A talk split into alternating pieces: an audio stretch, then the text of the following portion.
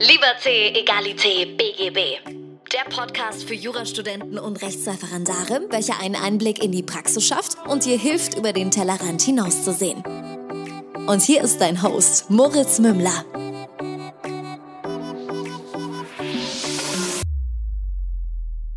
Hallo und herzlich willkommen zu einer neuen Folge von Liberté, Egalité, BGB. Mein Name ist immer noch Moritz Mümmler und wir haben uns schon etwas länger nicht gehört. Ich hatte in der letzten Zeit einfach keinen Grund, eine Folge zu machen, aber heute ist Mirin Lindl hier zu Gast und wir haben uns überlegt, wir könnten doch mal darüber sprechen, was sie eigentlich so den lieben langen Tag als Coach, als Mental Coach, als Performance Coach für Juristen macht. Jetzt ähm, ist das Thema natürlich so ein bisschen ähm, interessant, weil man sich fragt, braucht man das überhaupt? Gibt es da überhaupt einen spezifischen Ansatz? Das werden wir aber heute herausfinden und ich freue mich, dass Miren sich Zeit genommen hat, mit mir hier heute zu sprechen. Liebe Miren, herzlich willkommen. Hi Moritz, vielen Dank. Ich freue mich heute mit dir zu sprechen und da sein zu dürfen. Sehr, sehr gut. Ähm, ich möchte immer mal anfangen. Jetzt äh, könnten wir uns einfach mal einen Einblick äh, verschaffen, wer du eigentlich bist und kriegen ja da vielleicht schon mal einen Einblick, was dein Leben bisher so hergegeben hat aus äh, Karriere oder juristischer Perspektive, damit wir mal so ein bisschen wissen, wer da eigentlich vor uns sitzt. Ja, gerne. Genau. Also ich bin Volljuristin. Ich habe in Hamburg studiert und auch da meinen Ref gemacht und habe dann zunächst als Individualrepetitorin gearbeitet. Also ich habe schon im Studium eigentlich gemerkt, dann auch so vor allem mit dem Ref, dass jetzt kein juristischer, klassisch juristischer Beruf in dem Sinne mich jetzt so angesprochen hat, dass ich gesagt habe, jawohl, zweites Examen rum und dann geht es für mich definitiv da rein. Sondern ich dachte, jetzt nehme ich erstmal einen Schritt zurück und gucke mal, was ich eigentlich so machen will. Und was ich definitiv weiß, ist, dass es mir schon immer so Spaß gemacht hat, mit dem Inhalt selber umzugehen, sozusagen. Und auch die Arbeit mit Menschen. Und dann dachte ich, okay, perfekt, fange ich einfach mal damit an, in so einer kleinen Übergangszeit, in der ich mir dann die Zeit nehme, mal darüber nachzudenken, wie es dann weitergehen soll ähm, ja, Individualunterricht zu geben und die Leute eben aufs erste und zweite Staatsexamen vorzubereiten. Aber ich habe auch viel mit äh, Leuten so in den Semestern selbst gearbeitet und sie auf die Klausuren vorbereitet. Genau, und dann hat das so angefangen, dass ich dachte, okay, wow, das macht so viel Spaß, ja, mit den Leuten wirklich eins zu eins zu arbeiten und die individuell so voranzubringen, zu sagen, ah, da ist ein Punkt, da ist ein Punkt, da können wir tiefer reingehen, ja, hier können wir dich abholen. Und das Ganze eben immer, ja, mit so einer ja, bestärkenden und motivierenden Art, wo man merkt, da passiert dann eigentlich ganz, ganz viel, ja. Also die Leute da abzuholen, wo sie sind und zu sagen, okay, wenn du das und das machst, dann kannst du das optimieren und da noch reingehen und da noch reingehen und dann verändert sich ganz viel. Das war so ein bisschen der erste Schritt nach dem zweiten Examen. Und dann ging es aber immer weiter eigentlich in so eine Richtung, dass der Bedarf auf der einen Seite und dann aber auch das, was mir einfach wahnsinnig viel Spaß macht, auf der anderen Seite eigentlich in so eine Richtung ging, dass wir dann ganz oft so darüber gesprochen haben, wie lerne ich jetzt eigentlich richtig. Ja, also zum einen, ja, so funktioniert, äh, keine Ahnung, die Prüfung XY, aber zum anderen so, hey, und wenn ich jetzt lerne, ne, Miren, da merke ich, okay, das und das und jetzt brauche ich mehr Fokus oder hier hätte ich gerne mehr Motivation, ich bin erschöpft, ich habe Versagensängste, all diese Themen. Und dann ging das irgendwie ganz automatisch immer in so eine Richtung, dass wir über diese Dinge mehr und mehr gesprochen haben und zwar mit fast allen meinen Klienten, Klientinnen. Und ähm, genau, das auch einfach was ist, was mich schon immer wahnsinnig interessiert hat. Also ich habe mich mein Studium lang durch ab dem ersten Semester für mich selber einfach, weil es mich interessiert, schon immer auch so mit diesen Themen des Wie beschäftigt und konnte dann eben in diesen Stunden erstmal so ganz viel mitgeben aus meiner eigenen Erfahrung. Aber für mich war eigentlich spätestens in dem Moment klar, okay, das ist das, was ich machen will. Es soll um das Wie gehen. Das ist einfach das, was so ein großer Hebel ist und was eben nicht nur für mich ein großer Hebel ist und gut funktioniert, sondern wo ich einfach richtig, richtig viel mitgeben kann und wo für alle ja, sich dadurch äh, was verändern kann. Genau. Und das zum einen so dieses Wie richtig lernen und dann zum anderen aber auch dieses wie darf es mir auch besser gehen? Wie kann ich denn damit umgehen mit Lernblockaden? Was sind denn eigentlich Versagensängste, Prüfungsängste? Wie gehe ich damit um mit dem Leistungsdruck? Wie geht Jura auch anders und leichter und wie kann ich entspannter lernen? Ähm, und wie ist das meine ja, Herausforderung, Glaubenssätze und so weiter und so fort. Und ähm, genau, um das quasi ja, qualifiziert und zertifiziert zu machen, habe ich dann noch eine klassische Coaching-Ausbildung obendrauf gesetzt. Ähm, genau, das dann alles so relativ in kurzer Zeit nach dem zweiten Examen. Das heißt, danach ging es für mich erstmal absolut in die Coaching-Welt, habe mich da äh, ausbilden lassen, habe auch mehrere Zertifikate. Neben dem klassischen äh, Live- und Business-Coaching habe ich noch sowas gemacht wie äh, Hypno-Coaching und EFT-Coaching, was also auch so eine körperliche Coaching-Richtung ist, um Prüfungsängsten und so weiter zu begegnen. Genau, und habe mich da erstmal so aufgestellt und dann eben auch ja, Live-Coaching gemacht, also jetzt auch so ein bisschen unabhängig von der Jura-Welt, wirklich mit Personen einfach in ihren alltäglichen oder außeralltäglichen Herausforderungen gearbeitet. Und dann ist es aber doch sehr schnell so gewesen, dass die Jura-Welt auf mich und ich aber dann auch wieder auf die Jura-Welt äh, sehr deutlich zugegangen bin Und genau, neben meinen Coachings, die ich auch mache mit Anwälten und Anwältinnen oder auch in der Justiz Berlin coach ich, ist für mich aber jetzt eigentlich mein absolutes Herzensprojekt eben das Mindset-Treff, was ich gegründet habe, um wirklich eine Anlaufstelle zu bieten für Studierende und ReferendarInnen, um hier wirklich mit Lernberatung, ja, Lernstrategie und mentaler Stärke, ja, das Ganze einmal groß aufzuziehen und wirklich Wissen daraus zu bringen und eine Anlaufstelle zu bieten, um sich da eben ganzheitlich so aufzustellen, dass man besser lernen kann. Genau. Da war jetzt schon super viel Spannendes drin. Ich versuche immer aus der Vorstellungsrunde dann so den Inhalt für das kommende Gespräch zu ziehen. Und äh, ich, mir fallen hier schon tausend Sachen ein, weil man könnte allein schon darauf eingehen, dass du etwas gefolgt bist, was dir Spaß macht, was super, super wichtig ist, was schon, glaube ich, der erste große Hebel ist, um nicht unglücklich zu sein in dem, was man tut. Und das ist so der allergrößte Hebel, wenn du wirklich dem folgst, worauf du gerne Lust hast und dich nicht davon hindern lässt zu sagen, das geht nicht, weil, weil es gibt auch garantiert viele Leute, die sagen, oh ja, Coaches in der Jura-Welt. Also ich persönlich habe mitgekriegt, dass äh, Rechtsanwälte einfach beratungsresistent sind. Aber es wäre ja schön, wenn wir das zukünftig ändern. Und das klingt tatsächlich alles nach einem sehr, sehr schlüssigen, ähm, schlüssigen Verlauf bisher. Und äh, so als hättest du ja gar keinen anderen Weg nehmen können. Und das sind immer die schönsten Wege. wenn ich mir so überlege, wie also wie ich da persönlich rangehe, ist, ich habe manchmal ein bisschen wenig Empathie für Menschen, die Probleme haben mit Leistungsdruck, mit was auch immer. Das liegt aber daran, dass der Lebensbereich bei mir einfach sehr gefestigt ist. Das liegt einfach daran, dass ich das Gefühl habe, in dem Lebensbereich relativ entspannt zu sein und relativ gutes Vertrauen zu haben. Mhm. Hast du ein, ähm, bist du selber ein bisschen anfällig gewesen im Studium oder sowas für zu viel Druck, zu viel Stress, dass du dich dafür interessiert hast? Oder kam das tatsächlich aus dem Interesse heraus, obwohl das für dich gar kein Problem war? Mhm. Ja, es ist so eine Mischung aus beidem. Also ich würde sagen, durch, also bis zum ersten Examen bin ich wirklich mit relativ, ja, einer gesunden Haltung gegangen, mit einem klar Stress, dem klassischen Jura-Stress, der sich sozusagen nicht vermeiden lässt. Aber es hat jetzt keine wirklich riesigen Auswirkungen, dass man sagt, jawohl, das war jetzt auch mein persönliches Thema und deswegen ist es jetzt so meine Mission. Aus der Not heraus, bis zum ersten Examen, beim zweiten Examen erzähle ich dir gleich mehr. Aber, ähm, und da ist es, würde ich sagen, in diesen Jahren, in diesen ersten Jahren immer eigentlich was gewesen, wo ich sage, das kommt einfach aus meinem wirklich intrinsischen Interesse heraus an Psychologie, an Zwischenmenschlichem, an dem, wie funktionieren wir, wie funktioniert Persönlichkeitsentwicklung. Das auf jeden Fall was, was woran ich schon immer äh, auch für mich gearbeitet habe, jetzt gar nicht äh, sozusagen nur speziell auf den Stressbereich, sondern eigentlich für alle Bereiche im Leben. Ja, wie kann ich mir ein richtig erfülltes, glückliches, zufriedenes Leben schaffen? Was ist mir wichtig? Was will ich? Was sind meine Werte? Wie kann ich mein Jetzt daran ausrichten, so dass es mir richtig gut geht? Ne? Deswegen auch vielleicht so ein bisschen dieses, wo du meinst, ja super, dass du da nach dem Spaß gehst. Das ist für mich auf jeden Fall ein ganz, ganz wichtiger Punkt, zu sagen, hey, ich habe dieses eine Leben und ich will verdammt nochmal hier das machen, was, was für mich richtig, richtig gut ist und was mich erfüllt. Ähm, aber da eben aus diesem ja, Persönlichkeitsentwicklung und dieses, wie lerne ich richtig, definitiv einfach ein Interesse und einfach auch ein Wunsch nach mehr Effektivität, der vielleicht auch zeitgleich damit kam, dass es mir dann auch etwas besser ging, weil ich von Anfang an geschaut habe, okay, wie kann ich denn eigentlich effektiv Jura lernen, so dass ich dann eigentlich ein bisschen weniger Jura lernen muss und dann aber auch mehr Freizeit habe, um ausgeglichener zu sein und so. Das zum einen. Ähm, zum anderen, genau, dieses, wo ich wirklich, also ich sag mal, wirklich erstmal vielleicht vorm ersten Examen, wo ich wirklich einen hohen Bedarf daran ähm, erlebt habe, richtig gut zu lernen, war nochmal vom Rap. Also da hatte ich war lerntechnisch auf jeden Fall wirklich die allergrößte Herausforderung, weg von diesem jetzt für einzelne Klausuren lernen, hinzukommen zu dem großen ganzen Verständnis. Also da ging es mir auf jeden Fall wie den meisten anderen vermutlich auch, so dieses, ne, ich lerne jetzt mal irgendwie für, für Fach 1, dann mal für Fach 2 und Fach 3, aber was das eigentlich, wie das eigentlich im Großen und Ganzen zusammenhängt, keine Ahnung. Und das war für mich definitiv so eine lerntechnische Herausforderung, ne?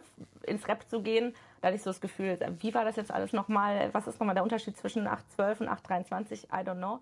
Und da zu sagen, ne, also da so diese ersten Rap-Wochen, das fand ich wirklich auch sehr überfordert und, und da sich dann eben hoch zu pushen. Aber was für mich so mental wirklich die herausforderndste Zeit war, war kurz vor meinen zweiten Examensklausuren. Ähm, da kam Corona nach Deutschland. Das war dann so dieser Moment, wo eine ganz große Unsicherung, äh, Verunsicherung herrschte. Und da wurden bei mir äh, ganz kurz vorher die Examsklausuren verschoben. Also so, dass man auch mhm. gar nicht wusste, werden sie jetzt verschoben oder nicht. Also da waren wirklich viele Tage, wo man eigentlich kurz davor war zu sagen, okay, jetzt starte ich voll durch. Ähm, und jetzt hole ich noch die allerletzten Kräfte aus mir raus, äh, die nach so einer Tauchphase eh schon nicht mehr besonders groß waren. Ähm, genau, ne? entweder sozusagen gebe ich jetzt nochmal Vollgas und weiß, ich schreibe die Dinger jetzt. Oder ich kann innerlich schon mal so ein Stück weit abschalten weil, oder kurz mal irgendwie wieder runterfahren, weil ich weiß, ähm, ich schreibe äh, die Klausuren erst dann in ein paar Monaten und so war das dann auch. Also die äh, Examensklausuren wurden wegen Corona durch wenige Tage vorher abgesagt. Und äh, ja, drei Monate, glaube ich, waren es äh, nach hinten verschoben. Und das war für mich, also und dann diese Zeit des nochmal Lernens, obwohl man eigentlich schon an einem Punkt war, wo man gesagt hat, ich habe punktgenau meine Kräfte so eingeteilt, jetzt hier abzuliefern. Jetzt ist alles anders, fällt alles runter und jetzt muss ich nochmal diese drei, vier Monate durchziehen. Das war für mich sehr, sehr herausfordernd. Mhm. Und genau. Das ist eine ziemliche Ausnahmesituation damals gewesen. Ja. Ich habe das Glück gehabt, dass äh, ich Ende 2020 geschrieben habe. Glück insoweit, also Glück im Unglück halt, weil wir mhm. hatten auch echt blöde Voraussetzungen. Aber bei mir war es wenigstens nicht so, dass die Examensklausuren verschoben worden sind. Das war wirklich, also wenn ich wenn ich mir überlege, das ist eigentlich ein Unding, das gehört sich eigentlich nachträglich noch mal ein bisschen aufgearbeitet, aber gut. Ja. Ähm, bei mir war es damals nur so, dass ich mein zweites Examen mhm. gerade geschrieben habe. Und am dritten Examenstag habe ich mir gedacht, naja, da gehe ich jetzt danach noch zum Friseur. Welcher Trottel geht denn direkt während Corona nach dem Examen zum Friseur? Und ja. der ruft danach mein, meine Telefonnummer an und meint, ja, ähm, die, die, die die Haare gewaschen hat, ist positiv. Und damals war das noch so, dass alle wirklich in Quarantäne mussten. Dann habe ich ihm ja. nur gesagt, ich sag dir eins, wehe, du sagst dem Gesundheitsamt, dass ich da war. Es ist mir wurscht, was passiert. Ich war nicht hier, ich kann jetzt nicht abbrechen. Das war auch so ein, war so eine Ein-Tage-Stresssituation. Es ging dann, es musste auch, äh, es musste auch nicht gelogen werden tatsächlich. Aber ich kann es so im ganz Kleinen kann ich es nachvollziehen, wie die Panik dann einsetzt und du denkst, ja. fuck, fuck, fuck, fuck, fuck, mein oh Examen hängt hier gerade dran. Ja, aber ein Akt der Selbstfürsorge, da zum Friseur zu gehen. Also ich kann das sehr gut nachvollziehen, solche Termine sich da hinzusetzen. Das war, war echt wichtig. Jetzt würde mich interessieren, so, aber an sich hast du das zweite Examen auch stressiger wahrgenommen als das erste oder eher nicht? Ähm, ich würde sagen, aufgrund meiner persönlichen Situation eben in dieser Zeit dann ja. Ansonsten, ich finde es ist etwas schwer zu vergleichen. Also ich mache mal so dieses Bild von so einem Berg auf, wo man sagt, okay, wenn du wirklich äh, vor deinem ersten Examen, da stehst du so eine, also natürlich hast du da schon eine große Jura-Zeit hinter dir und schon sehr, sehr viel natürlich gelernt, aber da ist einfach dieser Aufstieg nochmal ein ganz anderes, eine viel größere Strecke. Du gehst den Berg einfach wirklich von jetzt vielleicht nicht vom Tal, aber von der, wie sagt man, äh, Halbstation. gehst ja, du Mittelstation hoch, sagt man bei uns in Bayern. Ne, gehst du da hoch auf diesen Berg und hast echt eine, eine Strecke sozusagen vor dir, ja, und mein Eindruck ist, dass dieser Berg im zweiten Examen nicht nochmal so hoch ist. Da gehst du nochmal einen Hügel weiter.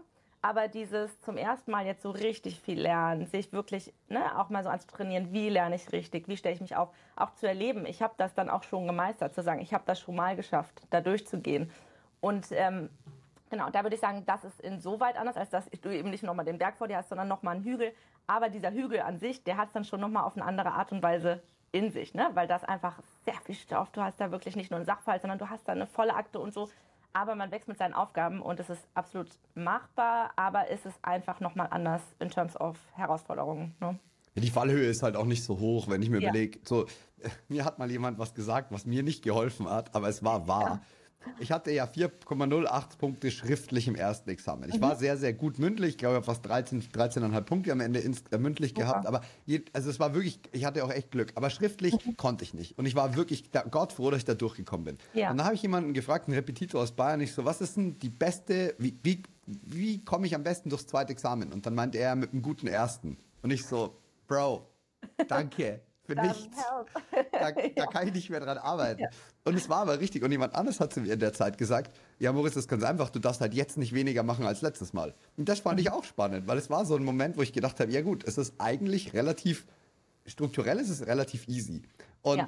ich habe so ein bisschen das Gefühl, und deswegen habe ich mich so auf dieses Gespräch gefreut, die Vorbereitung wird völlig verkompliziert. Ich habe aber das Gefühl, man versteht erst, was damit gemeint ist, wenn man durch ist damit. Das ist das große Problem. Bei mir hat mhm. mein Papa auch immer gesagt, und der hat vor 40 Jahren Examen gemacht, das ist wie ein Apothekerschrank. Ich muss nur das wissen, was ich brauche. Ich mache die Schublade auf, ich nehme es mir raus und, ich, und dann so. Das hat mir aber nicht geholfen.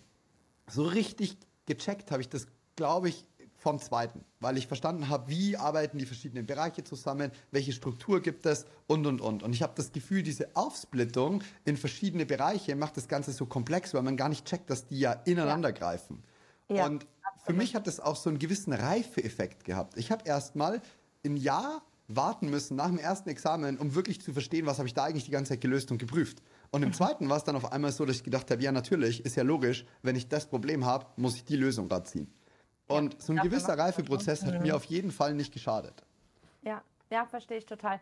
so ist es ja, ne? Man hat dann auch während dem, ich weiß nicht, ob dir das auch so ging, das höre ich öfters und mir ging es auch so, dass man dann, während man dann im Repetitorium war, gedacht hat, warum haben wir nicht ab dem ersten Semester so gelernt, auf diesem Niveau oder mit diesen Zusammenhängen, um das Wissen dann ne, langsam aufzubauen, aber aus diesem Zusammenhang heraus. Jetzt muss ich mal kurz husten. Macht es. Ich sage in der Zwischenzeit kurz, dass falls Professor Lorenz hier zuhört, in München kann man natürlich von Anfang an genauso lernen. Dann werde ich nämlich immer gescholten, wenn das ah. heißt, das geht nur durch die Repetitoren. Das geht auch an der Uni. Man müsste sich wirklich jede Vorlesung reinziehen. genau, und einfach für sich selber früh verstehen. Und das, dafür ist es ja nie zu spät. Und es geht ja wirklich an alle diese Message, zu sagen, man lernt von Anfang an auf Systemverständnis. Egal wie vielleicht die einzelnen Fächer an den Unis aufgebaut sind oder nicht. Ähm, und da der allergrößte Schlüssel aus dem Gesetz heraus. Ne, das ist ja das, was am Ende den größten Unterschied macht, dass du es nicht verstehst als Lernstoff, der so einzeln aus verschiedenen Kapiteln sich irgendwie abstrakt zusammensetzt und du lernst irgendwo sozusagen im unendlichen Raum des Universums, sondern du lernst aus dem Gesetz heraus. Ne, und zu sagen, das ist das Instrument, was dir genau dieses, wovon wir es haben, von dem Systemverständnis, ne, was eigentlich bei jedem in Rot sozusagen auf dem Schreibtisch liegt, daraus nimmst du dein Systemverständnis und sozusagen die, ja, die, die Summe dessen oder einfach so die, ähm, ja, das, was du aus dem Gesetz nimmst, je mehr das ist, desto besser ist das für dein Systemverständnis und für dein Lernen. Also das hat auch mir tatsächlich ja. relativ viel geholfen. Ich hatte schon immer, gut, es gibt Bundesländer, wo man nicht kommentieren darf und und und und und, aber alleine schon die Kommentierungen, alleine schon das Unterstreichsystem oder was auch immer, war für mich eine absolut große äh, Hilfe. Und mich hatte eine Freundin, eine gute Freundin von mir, hat ein richtig krasses Examen geschrieben. Die war, glaube ich, Listenplatz 8 in Bayern oder so. Und die hat im dritten Semester zu mir gesagt, hä, lernst du das gar nicht auswendig? Liest du das aus dem Gesetz? Und die war ja viel schlechter als sie. Und ich ja. so, hä, ja, natürlich steht doch alles drin. Und ja, ja. Das, das ist das Spannende gewesen. Es gibt dann wieder Sachen, da geht es wieder nicht so gut. Das fand ich ein bisschen schwierig zu unterscheiden. In welcher Norm muss ich mir was merken und in welcher kann ich einfach lesen, was da drin steht. Das war so ein bisschen tricky, diese Unterscheidung mitzukriegen. Aber ansonsten kann ich auch nur empfehlen, fürs zweite Examen, wenn man kommentieren darf, ein unterschiedliches Kommentierungssystem für den Kommentar und das Gesetz zu nehmen ich habe möglicherweise äh, Wege gefunden gehabt, mir da nochmal Sachen kenntlich zu machen. Natürlich völlig im Rahmen der erlaubten Möglichkeiten. äh, wie ich darauf verweisen kann, ob etwas direkt, analog, also natürlich nicht, aber äh, ich rede mich ja. um Kopf und Kragen. Wir reden, mach du mal weiter, mal. Ich rette dich jetzt mal. Genau ähm, macht total Sinn, einfach von Anfang an auf das Systemverständnis da zu setzen, aus dem Gesetz zu nehmen. Und wie du gerade sagst, ist eine spannende Unterscheidung und ja auch einfach nochmal ein wichtiger Punkt, zu sagen, es wäre vielleicht verschroben zu sagen, man, du kannst einfach alles aus dem Gesetz nehmen, du brauchst keine Lernunterlagen mehr, du musst gerade vom ersten Examen jetzt nicht irgendwelche Meinungsstreitigkeiten kennen. Da würde ich sagen, klar, doch. Aber einfach anzufangen mit dem Gesetz und zu sagen, ich schaue erstmal, wenn ich neues, ja, einen neuen Stoff lerne, erstmal da rein, ich lese mir das mal wirklich durch, ich versuche mich mit dem Stoff sozusagen auf eine Art und Weise zu verbinden, mal selber zu schauen, ja, kann ich erkennen, welche Probleme hier vielleicht aufgeworfen werden, wie kann man das vielleicht aufbauen, was fehlt, was brauche ich noch für Wissen, äh, um da wirklich ja, gut rangehen zu können, damit anzufangen und dann in die Lernunterlagen zu gucken, erstmal zu merken, oh, da brauche ich ja ganz viel davon gar nicht mehr lernen, weil es steht ja im Gesetz. Und dann nur noch auf die Punkte abzugleichen, wo ich sage, okay, das ist jetzt vielleicht nicht was, was ich direkt aus dem Gesetz hätte ablesen können und da reinzugehen. Dann hast du deinen Lernstoff total minimiert, hast dir selber schon Gedanken gemacht, ja, würdest im Zweifel auch gut damit umgehen können, wenn irgendwas Unbekanntes äh, kommt und hast dann vielleicht noch einen Restteil, wo man sagt, ja, das ist jetzt vielleicht insoweit mal zum Auswendiglernen, dass man sagt, die Definition davon, ja, wie ist das jetzt eigentlich wirklich oder was kommt hier noch für ein Tatbestandsmerkmal, an das man vielleicht in dem Moment nicht denken würde, wie ist die Reihenfolge oder so. Ähm, deswegen sozusagen Gesetz first, aber natürlich gibt es dann noch den zu lernenden Lernstoff. Ich hoffe, ich habe dich jetzt gut gerettet. Du hast mich super gerettet. Da stelle ich mir jetzt die Frage, ich habe mich jetzt gerade zurückversetzt in mein erstes Semester und wir haben damals auch das Inhaltsverzeichnis mal in der Zivilrechtsvorlesung gelesen. Was ich heute als super, ja, es ist super sinnvoll, aber ich habe halt damit nichts anfangen können. Ich saß halt da und stand mir so, was, was heißt jetzt der erste Titel und der zweite Titel und ja. das und hier und da. Wie würdest du jemandem am Anfang, egal ob am Anfang der, der, des Studiumverlaufs oder am Anfang des Raps, wie würdest du jemandem sagen, mach, dir, mach dich damit vertraut? Sagen wir mal, der hat eine Woche Zeit und der hätte gerne einen, oder die hätte gerne einen Komplettanfang. Und wo kriege ich eigentlich diese gebündelten Informationen, dass ich sage, okay, und jetzt beginne ich mal beim Systemverständnis, ohne dass ich gleich das ganze BGB ja. gelesen haben muss? Ja, absolut. Also ich finde wirklich, das Inhaltsverzeichnis ist ein ja, eine absolut, wichtiges, eine absolut wichtige Sache, wo ich immer empfehle, damit anzufangen, wenn du in deinen Lernstoff gehst. Und ich sage jetzt, geh mal als erstes ins, Examen, äh, ins, ins Gesetz. dann blätter als allererstes zum Inhaltsverzeichnis und mach dich damit vertraut. Würde ich sagen, so eine Herangehensweise für jemanden ist so zweierlei. Zum einen zu sagen, ich gehe wirklich vom Groben ins Feine. Ich gucke erstmal, jetzt natürlich klassisch BGB, ja, was es denn überhaupt für Oberthemen, ja, was haben wir da in dem Fall für Bücher, äh, wie ist das weiter aufgeteilt, was haben wir für Titel, Abschnitte, Untertitel, also wie sind einfach die nächst kleineren Einheiten, um erstmal zu verstehen, was, was gibt es da vielleicht auch für, ein, ja, für einen Wissenshorizont, äh, für mich irgendwann langfristig, aber vor allem auch, was gibt es da offensichtlich für Themen, die in diesem Bereich wichtig sind, rechtlich zu regeln. Und das ist dann auch schon das Nächste. Ich sage immer, stell dir doch am Anfang, um dich, wie gesagt, einfach mit dem Lernstoff zu verbinden, nicht um jetzt perfekte Antworten zu finden, sondern einfach zu sagen, okay, da gehe ich jetzt rein. Da sage ich immer, stell dir mal die Frage mit zwei verschiedenen Betonungen, warum steht das da? Einmal mit der Betonung sozusagen, warum steht das da? Mal so eine Millisekunde darüber mhm. nachdenken, wieso gibt es überhaupt einen Bedarf, die ganze Sache, die ich jetzt gleich lerne, rechtlich zu regeln.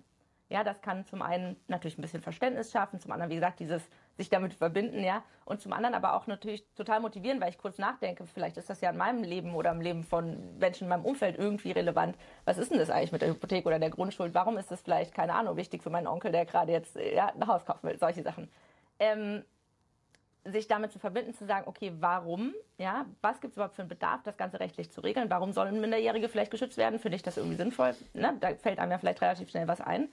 Und dann zu sagen, und warum steht das da? Also warum an dieser Stelle? Auch hier gibt es bestimmt nicht immer eine Antwort drauf, ja, für den Einzelnen. Und es geht auch gar nicht darum, das dann irgendwie rauszufinden und zu überprüfen, sondern einfach zu sagen, ja, wieso vielleicht in dem Titel, ja, und nicht darüber, nicht darunter, sondern an der Stelle. Wieso steht die Geschäftsfähigkeit da und da? Wie ist das mit den Rechtsgeschäften? Solche Sachen. Da mhm. reingehen, sich jetzt aber auch nicht völlig daran aufhängen, Orientierung verschaffen. Ja, das Inhaltsverzeichnis bleibt ja auch immer gleich. Da kannst du anfangen, im ersten Semester mal reinzugucken und dann im zweiten, also natürlich außer es gibt Gesetzesänderungen. Und dann im zweiten Examen, ähm, wenn du irgendwas suchst, dann erkennst du mit einem Blick, ach ja, stimmt da, weil so und so. Und ach, da sind ja die ganzen Verträge gelistet, muss ich ja gar nicht auswendig lernen, was es alles für welche gibt. Wie ist das eigentlich? Ähm, genau, also einfach mit diesen ganzen Themen. Ähm, genau, ich habe gerade noch gedacht, ja, und auch so mit vertraglichen, gesetzlichen Schuldverhältnissen, ne, einfach mal zu checken, ah, da steht dann am Ende dieses ja, Teils, steht da noch was äh, mit Deliktsrecht und Bereicherungsrecht und wo ist eigentlich äh, EBV, warum steht das vielleicht woanders, wo ist eigentlich die GOA, warum steht die vielleicht woanders, auch wenn das dann gesetzliches Schuldverhältnis ist, solche Thematiken. Genau, Inhaltsverzeichnis oder auch mal im äh, BFFGG mal zu gucken, Mensch, ich muss ja gar nicht irgendwie auswendig lernen, wie die einzelnen Verfahrensarten heißen oder welche Nummer das ist, steht ja alles im Inhaltsverzeichnis. Solche Hacks, guckt ins Inhaltsverzeichnis dann geht ihr ins Kapitel und lest einfach mal die Normen. Ja, lest die mal durch, auch mal die Überschriften von den Normen. Äh, die Überschrift vom Kapitel, ja, oder von der jeweiligen Einheit. Und einfach mal die Absätze durchlesen, ja, und, und gucken, was stehen da eigentlich. Natürlich nicht jetzt all die Dinge, wo man schon weiß, das ist jetzt irgendwie irrelevant, aber auch vom Examen einfach wirklich die Gesetze mal lesen. Und dann passiert das Systemverständnis. Auch so lange lesen, bis du es verstanden hast. Ja, genau. Ja, ein ganz sexy Nebeneffekt ist eigentlich, dass man Argumentationsgrundlage kriegt für Meinungsstreitigkeiten und, und, und. Was ich auch ganz spannend finde an dem Satz, warum steht das da den Karten? Also, mein, dass man den Satz so aneinander rein kann, das wusste ich schon, aber ich habe den noch nie so in dem Kontext verwendet, weil mir noch aufgefallen ist, du kannst es ja sogar noch mittel, äh, mittelmäßig betonen und sagen, warum steht das da und warum steht gewisse Sachen nicht da. Und mhm. das, wenn du halt wieder dich fragst, warum wurde das dort äh, tatsächlich dieses Wort da reingeschrieben, dann gibt es ja vielleicht einen Grund dafür. Und das ist mein, mein größter Hack tatsächlich, was auch einen Sachverhalt angeht, um da vielleicht mal einen Bogen zu spannen. Ich le also ich habe jetzt mal ähm, einer, einer Freundin bei, einem, bei einer Hausarbeit so ein bisschen versucht zu helfen. Und was, was ich wirklich gelernt habe im zweiten Examen erst, war Sachverhalte wirklich zu verstehen. Und mhm. da war auch wieder so dieses, warum steht das da? Und wenn, wenn halt einfach ich habe irgendwie auf einmal so ein System entwickelt gehabt in meinem Kopf, wo, wo, ich, wo ich auslesen konnte und sage, ja gut, da gibt es ein Problem, da gibt es ein Problem, da gibt es ein das, Sonst wird es da nicht stehen, das wird da nicht stehen, das wird da nicht stehen. Die haben das mit Grund da reingeschrieben und, und, und, und, und. Und das Offensichtliche, das sieht, das sieht ja jeder. Das ist ja wirklich, bei uns hat es mal geheißen im zweiten Examen, ähm, du bestehst gar nicht schlecht, wenn du alle Probleme findest und sie schlecht löst. Mhm, wenn genau. du alle Probleme findest und sie sehr gut löst oder einen Teil gut löst, dann kriegst du richtig Punkte. Du bestehst nur dann nicht, wenn du die Probleme nicht siehst. Und, äh, und dann gegebenenfalls noch völlig falsch löst. Absolut. Und das war so eine, eine Sache, die mir echt krass geholfen hat, weil ich auf einmal so eine, so eine Art Röntgenblick für so einen Sachverhalt bekommen habe. Ich habe fast alles vergessen in den letzten drei Jahren, äh, materiell rechtlich. Ich bin so, dass ich sage, keine Chance, ich kann dir nicht sagen, wie man das löst. Ich kann dir nur sagen, da ist safe ein Problem und vielleicht kann man das so sehen und so sehen und deswegen würde ich mal gucken, ob es da eine Meinungsstreit gibt. Und genau so bin ich da reingegangen und ich hatte das Gefühl, ja, also es war jetzt nicht so sonderlich schwierig, weil den Sachverhalt hast du gleich durch Und klar, Hausarbeiten brauchen immer ihre Zeit zum Lösen, aber wenn ich mir überlege, früher habe ich drei Tage mit dem Sachverhalt allein verbracht, du, du kriegst so ein Gefühl dafür, habe ich, das ist meine, meine, mein Verständnis davon.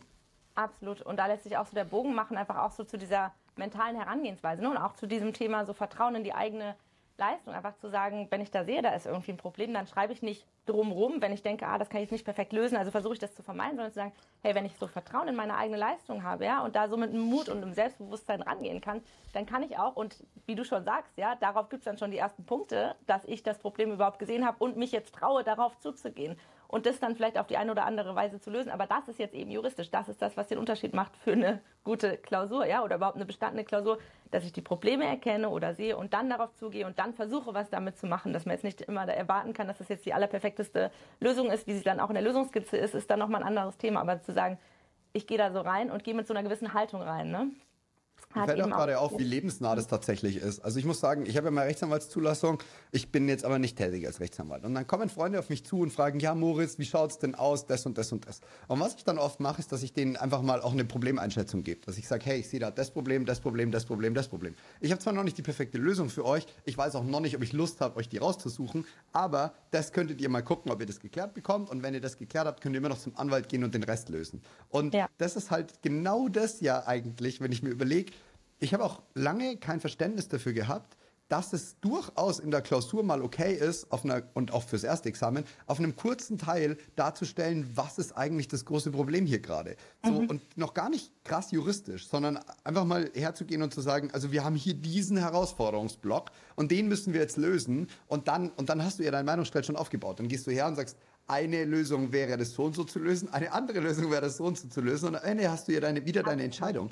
Ja. Das, ist, das ist eigentlich total banal, aber mir hat es halt, mir ist es nicht klar geworden fürs erste Examen. Ja. Und deswegen war das erste auch so viel schlechter als das zweite, ja. weil, weil ich nicht verstanden habe, wie ich an diese Meinungsstreite rangehe. Ja. Und es ist einfach eine ganz normale Problemlösung. Das ist wie wenn du einem Kind erklären musst, warum ist es schlecht, wenn du mit einem platten Fahrradreifen fährst. Und wie können wir das lösen? So mhm. ganz einfach eigentlich. Absolut. Ne? Es ist natürlich auch total verständlich, dass es ganz vielen so geht, dass man sich da verzettelt und das Gefühl hat, jetzt habe ich so viel Wissen, das muss ich abladen, wo kommt es rein, wo ist richtig und falsch, ne? weil wir, Jura ist ja auch wirklich so ein Stoff, wo man sagt, es ist ja eben nicht so, dass man sagt, okay, ich kann es jetzt irgendwie zu 100 Prozent greifen wenn ich das jetzt gelernt habe, ja, dann Input gleich Output und dann ist es irgendwie perfekt und dann kriege ich auch meine volle Punktzahl. Sondern dass es ja einfach so was ist, wo immer so ein Stück weit Unsicherheit, ja, eigentlich bei fast jedem und jeder so mitschwingt, wo man so das Gefühl hat, okay, ne, was kommt auch dran? Es sind ja so viele Dinge, die du gar nicht weißt, was gibt es jetzt für neue Entscheidungen. Du kannst ja niemals alle kennen und dann irgendwie perfekt anwenden und so. Und dass man da immer versucht, auch so ein Stück weit eben Kontrolle zu kriegen ne? und zu sagen, okay, das, das versuche ich jetzt mit dem Wissen, was ich jetzt habe, da dann reinzubringen. Und das natürlich wahnsinnig schwerfällt, so diesen Schritt zurückzugehen, den es aber vielleicht eigentlich bräuchte, um zu sagen, ich gehe da jetzt mit so einem Mut und so einem ne, Ding rein, wo ich weiß, es kommt nur darauf an, dass ich selber vielleicht gut auslegen kann, dass ich gut mit dem Gesetz umgehen kann und so weiter und so fort. Aber da eben umso wichtiger auch diese zweite Ebene immer so mit dem Blick zu haben, zu sagen, wie kann ich das jetzt also gut machen, wie kann ich mich auch gut vorbereiten und wie kann ich auch eine richtig starke Haltung dann schaffen. Mhm. Mhm. Ja, das ist super wichtig. Was man fürs Erste natürlich trotzdem jetzt bei unserer ähm, Ausführung nicht vergessen darf, ist, ist also so ein paar Definitionen sollte man schon können, weil ansonsten ist es echt schwierig. Fall. Genau, ne? das ist immer leicht gesagt jetzt von uns, die fertig sind, so hey Leute, es geht um Systemverständnis, aber definitiv ist das natürlich nicht zu unterschätzen, dann auch die Schlagworte zu bringen, die wichtig sind, die Definition schon auch richtig wiedergeben zu können. Aber einfach angesichts dessen, wo man das Gefühl hat, oh Gott, das muss ich alles können, ist das dann vielleicht doch ein relativ überschaubarer Teil, der, der wirklich, ja, wo es wirklich gut ist, die Worte zu verwenden und die Dinge äh, ja, richtig wiedergeben zu können. Und ja, vielleicht einfach nur durch diese große Message und dieser große Reminder, da wo es sich eben anders herangehen lässt, da auf diese Dinge zu setzen. Oder da, wo man auch Unsicherheit spürt, sagen, ist es schon alles gut, ja, ich kann grundsätzlich juristisch arbeiten und sich so aufzustellen. Voll. Ich habe hier tatsächlich noch eine Frage bekommen gehabt, die habe ich nicht einge, äh, die habe ich nicht beantwortet in meiner Fragerunde vor zwei Wochen. Und das Spannende ist, mir ist das gerade eingefallen, weil das genau so mhm. passt. Die Frage war, reichen sechs Monate Examensvorbereitung mit Fokus auf Klausuren und Fälle? Dazu mal eine kurze Antwort von dir. es kommt darauf an. meine Antwort war kürzer, meine war safe. genau. Die Herangehensweise zu sagen, wenn ich nicht so viel Zeit habe und mit nicht so viel Zeit, manche jetzt vielleicht im Vergleich zu dem einen Jahr, was ja dann für viele einfach so eine Zeitstrecke ist, ist es auf jeden Fall die richtige Herangehensweise zu sagen, aus der Frage heraus, soll ich dann jetzt nur sozusagen abstrakt lernen oder soll ich dann in Fälle und, und, und Klausurlösungen gehen? Dann würde ich sagen, safe. ja, wie du sagst, perfekt dann zu sagen, ich gehe in die praktische Anwendung. Es kommt jetzt natürlich darauf an, wie ist der Stand dahin, wenn du jetzt einfach nur Fälle machst und das quasi nach Kodunken löst, würde ich auch sagen, da kannst du vielleicht dann irgendwie bestehen, wenn du es vielleicht besser machen willst, ist es auch gut, da mit dem abstrakten Wissen das Ganze schon so anzureichern, aber eben Klausuren zu schreiben. Und da würde ich sagen, liegt vielleicht dann die goldene Mitte darin, die dann einfach extrem gut nachzubereiten. Zu sagen, ich nehme mir extrem viel Zeit und das ist wirklich auch ein Tipp an alle, diese Klausurlösung nicht nur dann irgendwie so diese Stichpunktlösung zu lesen, sondern und jetzt fängt deine Arbeit an. Die Klausur schreiben ist das eine, aber das Echte, das Allerwichtigste in der Examensvorbereitung selbst vielleicht überhaupt ist diese richtig gute Nacharbeit. Und dann zu sagen, ich nehme die ausformulierte Lösung, ja, ich markiere das, ich nehme vielleicht meinen so finde ich immer eine ganz gute Herangehensweise, auch zu sagen, ich, wenn das vielleicht was ist, was man eingescannt und nicht abgegeben hat oder so, ja, dann ähm, oder man kopiert es sich und behält es für sich nochmal. Ich nehme meine Klausurlösung, gehe da wirklich mit dem Rotstift ran, ähm, mach wirklich auch mal Haken, mach, gib mir auch mal ein positives Feedback, ja, wann kriegt man das schon? Das heißt auch selber in der Hand zu sagen, boah, ja, Moritz, richtig gut gelöst, ja, und auch mit dem eigenen Namen so arbeiten, das funktioniert auch oft gut, um sich so unterbewusst nochmal einen starken Reminder zu setzen und zu sagen, oh, Moritz an der Stelle schon wieder nicht dran gedacht, äh, XYZ, ja, das funktioniert. Und ähm, genau, das für sich selber zu korrigieren und dann wirklich mit Haken, mit F, mit das Richtige daneben schreiben. Und so funktioniert auch nochmal richtig gut über äh, andere Lernkanäle lernen und äh, das nacharbeiten, genau. Und dann würde ich sagen, safe. Wenn du es gut machst, wenn du gut nacharbeitest, wenn du die Klausuren auch wirklich schreibst, wenn du ja, da durchgehst und ähm, ja, für dich einfach das ordentlich machst, dann wirst du das auf jeden Fall auch bestehen. und da muss ich sagen, Game Changer Tipp, Klausuren nachbereiten ist viel wichtiger, als sie zu schreiben. Ich habe wirklich, ähm, weil du gerade auch sagst, so das mit sich selber sprechen, tatsächlich habe ich das gemacht fürs Zweite. Ich habe dann so daneben geschrieben, gut, manchmal bin ich generell ein bisschen härter mit mir als vielleicht äh, andere, als ich es anderen empfehlen würde. Sowas wie du Trottel ist halt nicht so sonderlich nett. Sowas würde ich jetzt grundsätzlich nicht jedem empfehlen. Nein, ich komme damit, ich komme damit schon ganz gut klar, äh, weil wenn ich mich feiere, feiere ich mich auch gescheit und dann ist das auch in Ordnung, so als Ausgleichshaltung. Das muss aber jeder für sich selber wissen. Ähm, ich würde da auch nicht zu hart mit mir ins Gericht gehen, grundsätzlich, außer du weißt ganz genau, dass du es verkraftest. Aber die, die Korrektur ist echt so wichtig und sich das daneben zu schreiben und sich das wirklich aufzuarbeiten und da wirklich reinzugehen und am Ende vielleicht auch nochmal so ein Resümee zu ziehen, hat mir so krass geholfen, nicht ständig den gleichen Fehler zu machen. Weil, wenn ich zurückdenke, war ein Riesenproblem einfach für mich, dass ich nicht wusste, welche Fehler habe ich denn jetzt eigentlich in der Klausur gemacht. Und dann schreibe ich die gleiche Klausur nochmal, habe sie aber nicht korrigiert, mache den gleichen Fehler wieder, mache vielleicht noch einen anderen Fehler mit rein, den ich in einer anderen Klausur gemacht habe und bin auf einmal durchgefallen und dachte mir so, hä, aber äh, also, es lief ja jetzt eigentlich nicht ja. so schlecht, weil du mhm. irgendwie was Falsches für was Richtiges verortet hast. Und das ist, das ist echt mhm. wichtig, glaube ich. Der, was das ich eigentlich auch meinte mit mhm. der, mit der Frage mit den sechs Monaten, ist eher so ein bisschen auch die Zeitspanne. Weil ich muss mhm. sagen, ich glaube, Leute unterschätzen total, was sie in kurzer Zeit schaffen können, wenn man strukturiert und ohne Panik rangeht. Ich glaube, sechs Monate ist ein wahnsinnig guter Zeitraum, um sich vorzubereiten. Ja, länger ist besser ähm, und kürzer ist schlechter, aber es kommt nicht immer auf die Zeit drauf an, sondern ich glaube, es kommt auf die Qualität, die du reinsteckst und vor allem auch, und das vergessen ganz viele, auf die Erholungsphasen an. Definitiv. Also das kann ich nur zu 100 Prozent so unterstreichen. Und ich finde auch, man hat, also man unterschätzt das genau, wie du gerade gesagt hast, manchmal diese Zeit, gerade weil das Ganze ja auch so, dein Wissen, das wird ja exponentiell mehr, also diese Verknüpfung, ja, in deinem Jura-Hirn, da kannst du ja die Dinge mit ablaufender Zeit immer, immer schneller und besser einschätzen, auch wenn du vielleicht im ersten Monat das Gefühl hast, oh Gott, das jetzt noch sechsmal und dann soll ich schon Examen schreiben. Nee, die Zeitwahrnehmung und das, was du schaffen kannst und das, was du verknüpfen kannst, das, ja, wird einfach mit ablaufender Zeit immer schneller auch mehr, als du denkst. Da bin ich voll bei dir. Und hier auf den Ausgleich zu achten. Ne? Auch niemand kann jetzt einfach sechs Monate straight äh, über seine Grenzen gehen und durchlernen und dann vor allem ist ja auch so, ne? also es geht hier nicht nur darum, die Energiekurve quasi einigermaßen gerade zu halten, sondern da muss ja am Ende auch nochmal eine Steigerung möglich sein. Du musst ja Energie haben, gut dastehen, körperlich, mental, auch mal mit was umgehen können. Ja, auch zu sagen, oh Gott, da war jetzt diese Klausur, die war eine Vollkatastrophe und trotzdem schaffe ich es, mich mental ja, aufzurichten und am nächsten Tag wieder mit der Erwartung reinzugehen und das hier kann die beste Klausur meines Lebens werden. Und da dabei zu sein und darauf zu achten, wie du sagst, die Energie zu halten, ja, die Motivation, den Ausgleich, die richtigen Pausen, das ist ja ein wahnsinnig wichtiger Teil auch von dem, was ich immer erzähle und was das Mindset auch, ja, wo, wo wir auch den Fokus drauf legen, wie ist das mit Ausgleich, wie ist das mit Pausen? Und das sind ja einfach nur die Fragen von, wie kannst du also lernpsychologisch sinnvoll Jura lernen? Weil das eben ja, ganz, ganz viel auch heißt, wie sieht eigentlich alles drumherum aus? Und wie lange sollte man eigentlich lernen? Und wie lerne ich dann eigentlich ganz genau? Und so weiter und so fort. Also dieser Teil, über den wir gesprochen haben, so dieses juristische, was macht vielleicht Sinn im Sachverhalt mit, das ist so das eine. Aber ganz, ganz wichtig für eine erfolgreiche Examensvorbereitung ist vor allem auch das andere, nämlich alles drumherum. Und ich finde, da ist der, Bal der Balanceakt immer wichtig, weil ich das Gefühl habe, man tendiert zu hart in die eine oder zu hart in die andere Richtung. Entweder du lernst zehn Stunden am Tag Vollgas und du hast viel zu wenig Pause, oder aber du bist so, dass du sagst, ah ja, ich habe heute zweieinhalb Stunden was gemacht, dann ist das ja auch Pause wichtig. Das Problem ist, man muss echt hart ehrlich mit sich selber sein und das ist mhm. nicht schön. Das ist auch nicht schön bei Klausurkorrekturen. Ich weiß noch, im zweiten bin ich die ganze Zeit durchgefallen, wirklich ständig zwei Punkte, drei Punkte, die ganze Zeit. Und es war nicht schön, die wiederzulesen. Eine Klausur, schon zu wissen, du hast keine Ahnung, in die Klausur zu gehen, sie zu schreiben, sie zu korrigieren und sich dann nochmal zu denken, du bist wirklich ein Depp.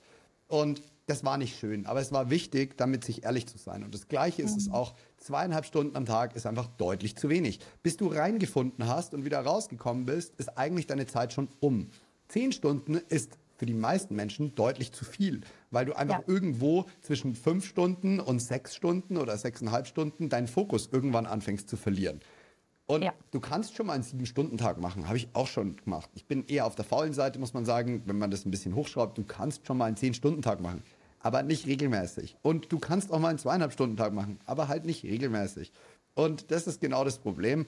Und ich habe das Gefühl, man es ist eigentlich nur ein Abarbeiten. Wenn man, wenn es wirklich, wenn man es, wenn, wenn man es mal konkret hernimmt, ist es eigentlich nur ein Abarbeiten von ähm, Aufgaben, von Zeit, von, es ist wie Arbeiten gehen. Ja. Nur halt fünf, sechs, sieben Stunden am Tag.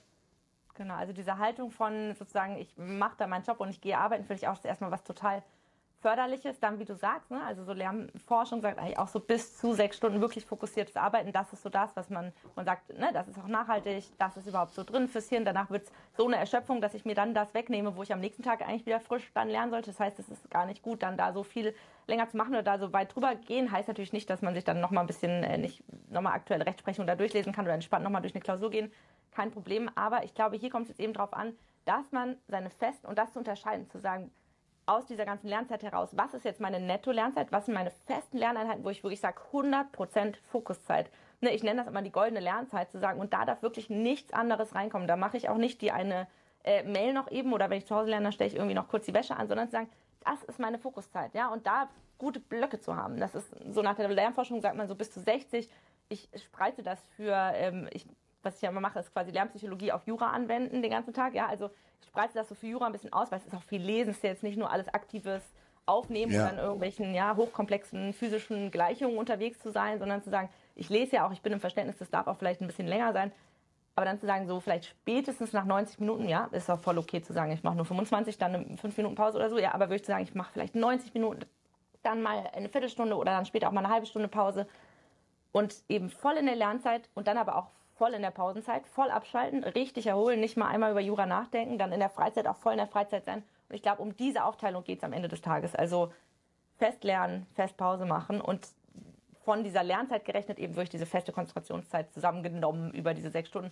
Heißt aber natürlich, du kannst dich, um das gut zu gewährleisten, trotzdem acht Stunden oder zehn Stunden in der Bib aufhalten oder am Schreibtisch. Genau. Also ich muss sagen, für mich war da einfach die Netto-Lernzeit-Tracker echt sehr gut, weil ich schon so eine Tendenz habe, mir selber ein bisschen was vorzumachen. Ich versuche zwar so ehrlich wie möglich es geht mit mir zu sein, aber wenn man die, schon die Awareness gar nicht hat, ist das ein bisschen schwierig. Ähm, da hast du gemeint, du hast fünf Stunden gelernt und am Ende hast du aber deinen Forest Tracker mal mitlaufen lassen und dann waren es zweieinhalb und du bist so, ach krass, aber ich war ja eigentlich fünf Stunden busy. Und ja. das ist genau das Ding. Also ich muss sagen, das hat mir extrem geholfen, weil, mein, jetzt bin ich seit neun Jahren selbstständig in der Arbeit. Und da ist auch das Thema, wenn du deine Arbeit nicht machst, die macht halt niemand für dich. Es haftet auch niemand anders für dich. Ja. Es kommt auch niemand, der sagt, ah, weißt du was, Moritz, schade, dass du es nicht geschafft hast. Ich mache das für dich, weil es muss ja morgen fertig werden. Sondern du musst es selber machen. Und das Thema ist halt auch, wenn du so einen Lerntracker mit dabei hast und dir das wirklich mal sauber notierst oder eine Statistik führst, dann merkst du auf einmal, ach krass, ich habe zwar heute eineinhalb Stunden Kaffee mit meiner Mom getrunken, ist doch okay, weil ich saß halt dann ein bisschen länger.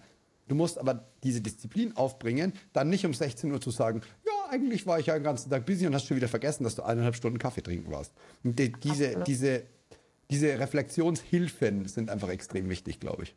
Ja, finde ich auch. Da würde ich zu gucken, aber auch immer ähm, zu sagen, ich bin jetzt in der Gegenwart und in meinen Learnings für die Zukunft ohne mich, und das ist auch was, was, ne, was ich häufig höre, auch in meinen Coachings, was vielen schwerfällt, dann eben nicht zu hart mit sich aus der Vergangenheit zu sein und zu sagen, okay, jetzt lief das irgendwie nicht bis mittags, Und weil ich jetzt deswegen so ein schlechtes Gefühl habe, so ein schlechtes Gewissen und mich selber wieder ne, in einem negativen Self-Talk äh, dafür runtermache, ist jetzt irgendwie auch der Rest des Tages gelaufen, sondern da zu sagen, ich tracke das vielleicht, aber eigentlich immer nur mit dem Blick darauf, was bringt es mir für jetzt, was bringt es mir für die Zukunft, ohne mit dem Negativen ins in, in die Vergangenheit zu gehen. Ne? Ich glaube, das ist nochmal ein wichtiger Punkt.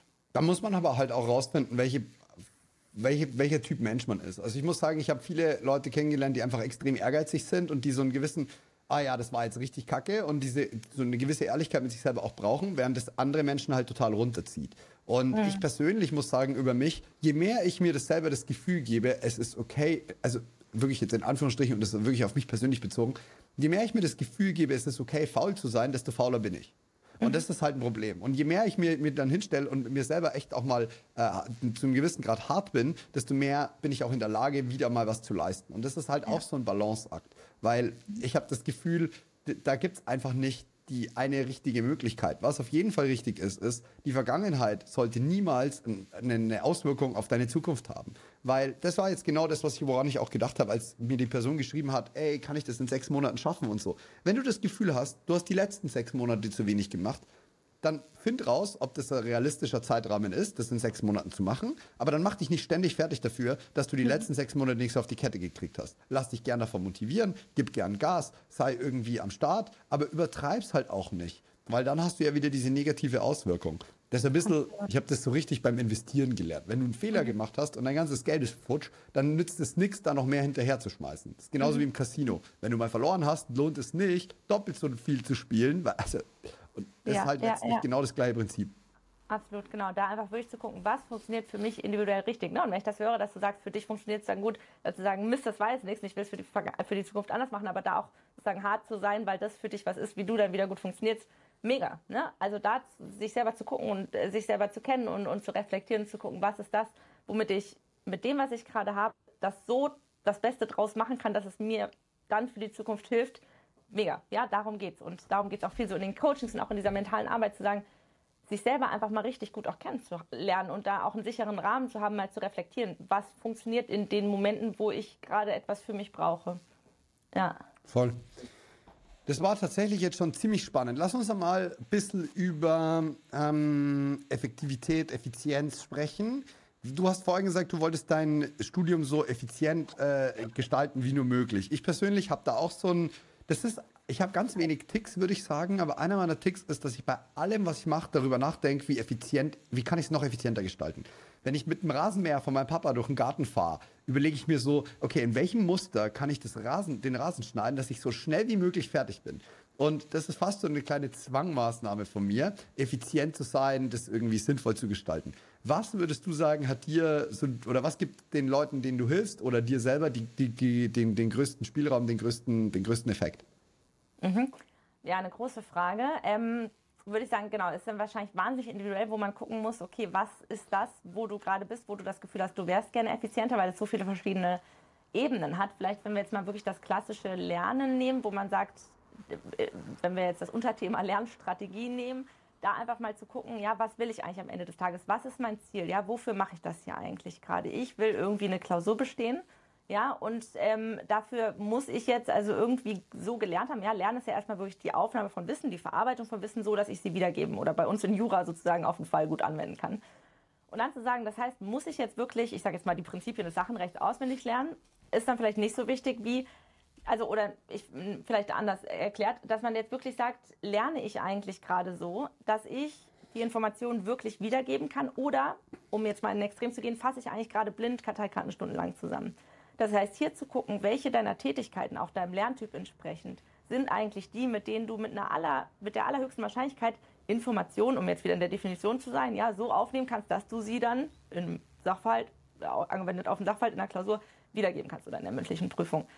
Und da hinzugucken, zu sagen, was funktioniert für dich individuell eigentlich richtig und was machst du und was deiner Tätigkeiten ist dieses aktive Aufnehmen und sich dann selber zum Beispiel dabei zu erwischen, ja, zu sagen, oh, jetzt mache ich gerade wieder nur blind zusammenfassen und bin da eben in so einem Perfektionist, das ist auch oft, das ist ein Thema, was auch oft verknüpft ist, eben mit sowas wie zum Beispiel Perfektionismus, ja, versus Effektivität, zu sagen, jetzt habe ich irgendwie schon sieben Kapitel hier zusammengefasst auf Karteikarten, funktioniert vielleicht nicht perfekt, es würde auch reichen, wenn ich irgendwie in meine Lernunterlagen gut markiere, was daran schreibe oder so, aber jetzt sind ja noch drei Kapitel offen. Ja, natürlich mache ich jetzt noch die nächsten vier Tage diese drei Kapitel, weil es soll ja perfekt sein. Aber dabei habe ich ja eigentlich für mich erkannt, es bringt mir eigentlich gar nicht so viel. Und das ist es, glaube ich, ne? zu sagen, ich gucke, was funktioniert für mich gut, davon mehr. Und was funktioniert für mich aber auch nicht so gut.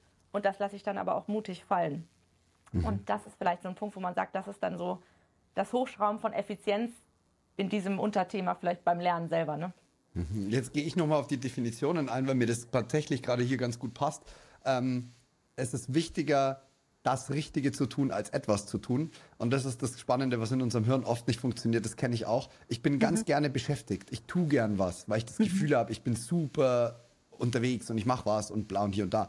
Aber das Problem ist eigentlich, es ist viel wichtiger, das Richtige zu tun. Und das Richtige zu tun, äh, musst du immer wieder reflektieren. Wo will ich eigentlich gerade hin? Das ist genau das, was du gesagt hast. Mhm. Das Spannende ist aber, auch da gibt es wieder einen Fallstrick, den ich festgestellt habe, weil mir auch relativ viele Leute schreiben, ah, und meine Strategie anpassen und über die Jahre habe ich mhm. viel mitgekriegt. Das Problem ist, was ich festgestellt habe in, in der juristischen Ausbildung, dass du Ergebnisse meistens zeitversetzt bekommst. Das bedeutet, mhm. du schreibst deine Klausur und du kriegst einen Monat später die Korrektur oder sechs Wochen später. Jetzt hast du ja aber die Klausur zu einem Punkt geschrieben, wo du die letzten sechs Wochen dich darauf vorbereitet hast. Das heißt, eigentlich kriegst du deine Ergebnisse acht bis zehn Wochen Zeit versetzt. Jetzt ist das Gefährliche, du hast das Gefühl, es funktioniert was nicht und schmeißt alle zwei Wochen deinen Plan um. Mhm. Das heißt, mhm. aus meiner Perspektive ist es so, es ist wichtig, sich am Anfang mal Gedanken zu machen und immer wieder zu reflektieren, mache ich gerade etwas Sinnvolles? Kann ich, wie du gerade gesagt hast, das wiedergeben, was ich gerade gelernt habe? Und aber dann den Plan, den du gefasst hast, auch mal stur zwei, zweieinhalb Monate durchzuziehen, um zu gucken, funktioniert das, was ich gerade hatte. Weil es kann ja auch sein, dass du mal eine schlechte Klausur dabei hattest. Das heißt aber nicht, dass deine Lernstrategie schlecht ist. Und dann auch mal mit Selbstbewusstsein bei dieser Strategie, die du dir ja vorher gut überlegt hast und gut reflektiert hast, dabei zu bleiben. Und wenn du aber dann feststellst, hier funktioniert gar nichts, den dann auch entsprechend wieder umzuschmeißen. Weil, und da würde ich deine Perspektive auch gleich gern drauf hören, ich habe das Gefühl, Jura ist so ein Fach, wo Menschen sehr, sehr stark dazu tendieren, mehr von dem zu machen, was eh schon nicht funktioniert hat. Mhm. Ja, finde ich einen total ähm, interessanten Punkt. Ne? Auch da wirklich den Reminder zu setzen, zu sagen, okay, es ist zwar gut, dahin zu gehen, auf das, was für dich funktioniert, aber probier es halt erstmal ein Stück weit aus, statt es zu schnell dann auch wieder von A nach B umzuwerfen. Ne? Und da natürlich, genau, wenn, wenn man jetzt sagt, dass dieses, ähm, ja, die, die Erkenntnis darüber, funktioniert es oder funktioniert es nicht, ähm, sich dann in der Note zeigt, wenn die dann zeitversetzt ist. Genau. Ähm, genau, sag nochmal deine Frage. Ja, ich habe ich hab festgestellt, dass viele Menschen in der juristischen Vorbereitung mehr von dem machen, was eh schon nicht funktioniert hat. Ja. Mhm. ja. Das ist wahrscheinlich dieses, und das ist so dieses Prinzip der Metakognition, wirklich hinzugucken, was funktioniert, was funktioniert nicht. Ne? Und ich sag mal, wenn man dann sagt, ich bleibe bei dem, was schon eh nicht funktioniert hat, das ist dann genau dieser Punkt, wo man sagt, ja, dann jetzt bitte nicht mehr, sondern klar, finde auf eine Art und Weise heraus, was für dich funktioniert. Und das kann ganz simpel sein. Das kann wirklich mal sein, einfach mal für sich. Und wir haben ja alle schon wirklich dann Zeiten des Studiums hinter uns, äh, des Studierens und auch schon eine Schulzeit und Abi, wo wirklich sagt, okay, was funktioniert für mich gut im Sinne von einfach mal ganz simpel runtergebrochen, was für ein Lerntyp bin ich? Wenn ich jetzt äh, in Lernunterlagen unterwegs bin oder sage, irgendwie, mir sagt jetzt jemand, keine Ahnung, Paragraph 433, was habe ich vor mir? Wenn ich sage, ja, ich sehe das Gesetz vor mir, das ist oben rechts, unten links, ja, ähm, dann bin ich vielleicht eher so der visuelle Lerntyp. Oder wenn ich mich jetzt an irgendwie einen Meinungsstreit erinnern soll und da kommt mir das Wort aus dem Podcast oder von meinem Dozenten, meiner Dozentin ins Ohr, sagen, da bin ich vielleicht ein bisschen visuell angelegt, solche Dinge für sich zu nutzen und da einfach mal hinzugucken und eben, und das ist einfach so dieser wichtige Punkt zu sagen, auf einer Metaebene beobachte ich das Ganze und genau, ich glaube, das kriegt man dann schon ganz gut hin, da auch zu sagen, wenn es nicht fruchtet, dann lasse ich was sein. Und ein wichtiger Teil ist natürlich auch, sich auszutauschen und da auch so diese Community zu stärken unter Jurastudierenden. Ähm, ne, nicht nur, ich gucke, was machen die anderen, um zu sagen, äh, wo stehe ich im Vergleich, sondern ich gucke, was macht die anderen und das, was gut funktioniert, sich gegenseitig auszutauschen und sich da mitzunehmen und ähm, genau da, dadurch alle besser zu werden und vielleicht auch darüber auszutauschen, was hat auch nicht funktioniert. Und natürlich dabei nicht zu vergessen, dass es für jeden unterschiedlich sein kann, aber da voneinander auch zu profitieren, denke ich, ist auch ein wichtiger Punkt. Voll. Ich muss aber sagen, eine Voraus oder ein, eine Herausforderung, die ich persönlich hatte, war, die richtigen Leute zu finden für genau den für genau diese Lernpartnerschaft. Also das hat mir erst so richtig im zweiten Examen angefangen, nachdem ich auch beim im, eben hier im, im, Internet die Journey so ein bisschen geteilt habe, kamen Leute auf mich zu über Ecken, die ich dann zwar persönlich über Ecken kannte, aber die dann mit mir lernen konnten. Mein Papa hat auch immer erzählt, er hatte so einen Lernbuddy und die haben ziemlich ähnliche Noten geschrieben. Äh, einer war immer also die waren zu dritt, glaube ich, einer war deutlich besser, er war immer in der Mitte und der andere war halt gerade so, dass sie dann durchgebracht haben. Ich finde es immer ein bisschen schwierig, da die richtige Person zu finden. Worauf sollte ich denn achten, deiner Meinung nach, wenn ich irgendwie einen, einen Lernbuddy suche? Mhm.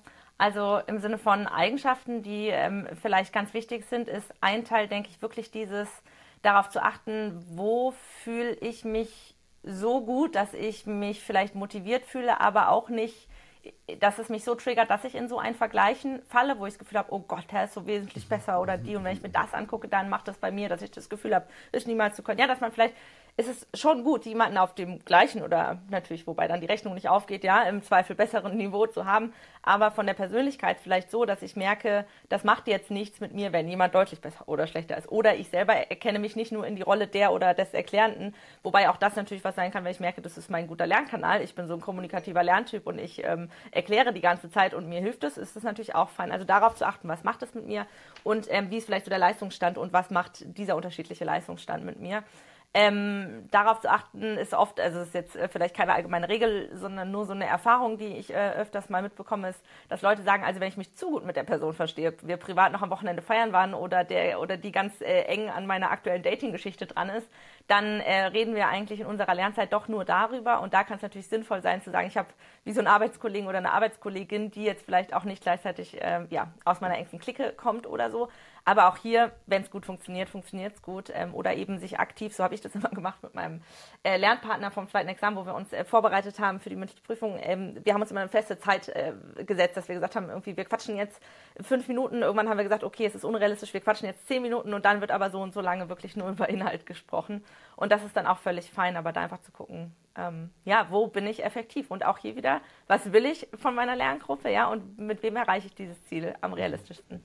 Das ist jetzt wirklich gemein, das ja. zu sagen, aber es ist echt gut, sich nicht ganz so gut zu verstehen. Also so, ja. dieses, das ist wirklich ein Ding, weil dann kannst du noch persönlich quatschen kurz, aber es ist immer so, das Ziel ist klar. Und es ist auch in Ordnung, wenn es für beide Parteien so ist. Das ist nicht so easy zu finden immer. Aber was du gerade gesagt hast mit dem Triggern, fand ich super wichtig. Und das ist was, das ist mir vielleicht hier echt noch ein Anliegen. In den ersten Semestern geht es nicht nur darum, sich juratechnisch fortzubilden, weil du bist noch nicht so busy. Es ist noch nicht so busy wie im Examen. Aber es geht darum, dass du auch dich persönlich weiterentwickelst. Und da gehören verschiedene Dinge dazu. Da gehört dazu, dass du dich vielleicht nicht mehr davon triggern lässt, wenn jemand anders eine bessere Note schreibt. Dazu gehört, dass du lernst, mit Prüfungsangst und Stress umzugehen. Dazu äh, dazu gehört, dass du dich selber kennenlernst, wenn du es noch nicht in der Schule getan hast, wie lerne ich denn eigentlich? All diese Sachen, die wir gerade sagen, da hast du in den ersten vier Semestern locker gute zwei Jahre Zeit, dich mal kennenzulernen, mal rauszufinden, wer bin ich eigentlich, wie tick ich, wie lerne ich, wie muss ich mit mir selber umgehen, damit das alles was wird. Welche äh, Schwächen habe ich, welche Stärken habe ich? Und wenn du das nämlich nicht machst, kommst du in so ein Problem, was ich auch des Öfteren festgestellt habe, dass du auf einmal im Examensstress da sitzt, sagst, scheiße, ich habe 40 Stunden, äh, nee, nicht ganz, aber ich bin 40 Stunden busy die Woche, sagen wir es mal so, wie ein Job.